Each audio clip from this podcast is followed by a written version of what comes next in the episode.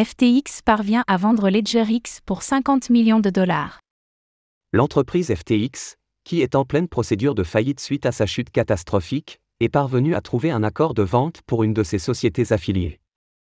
La plateforme de produits dérivés crypto LedgerX sera cédée contre 50 millions de dollars. De quoi alimenter encore plus les coffres destinés aux investisseurs lésés.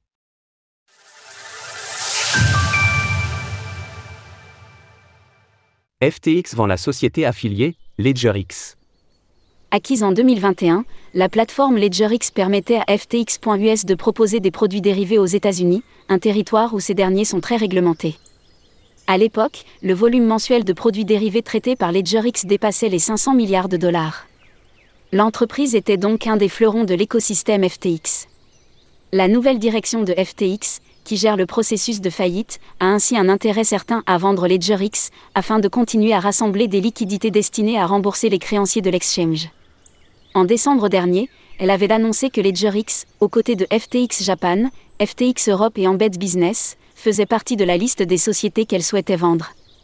C'est maintenant chose faite, un accord de vente a été trouvé avec une filiale de Miami International Holdings.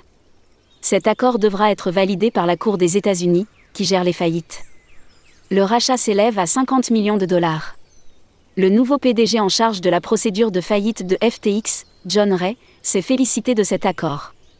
Nous sommes heureux d'avoir atteint cet accord avec MIH, qui montre nos efforts continus pour monétiser des avoirs, afin de fournir des remboursements aux parties prenantes. Des remboursements à venir pour les utilisateurs de FTX ces dernières semaines, les nouvelles ont été plutôt positives pour les anciens utilisateurs de FTX, qui ont encore leur fonds bloqués sur la plateforme. Les diverses ventes ont permis aux équipes de récupérer plus de 7 milliards de dollars, mais on ne sait pas avec exactitude quel est le montant des pertes totales. Par ailleurs, plusieurs scénarios ont été envisagés pour la suite, dont une réouverture de la plateforme d'échange. Les équipes en charge de la procédure de faillite explorent l'idée, ce qui permettrait aux clients lésés d'avoir un intérêt dans l'entreprise.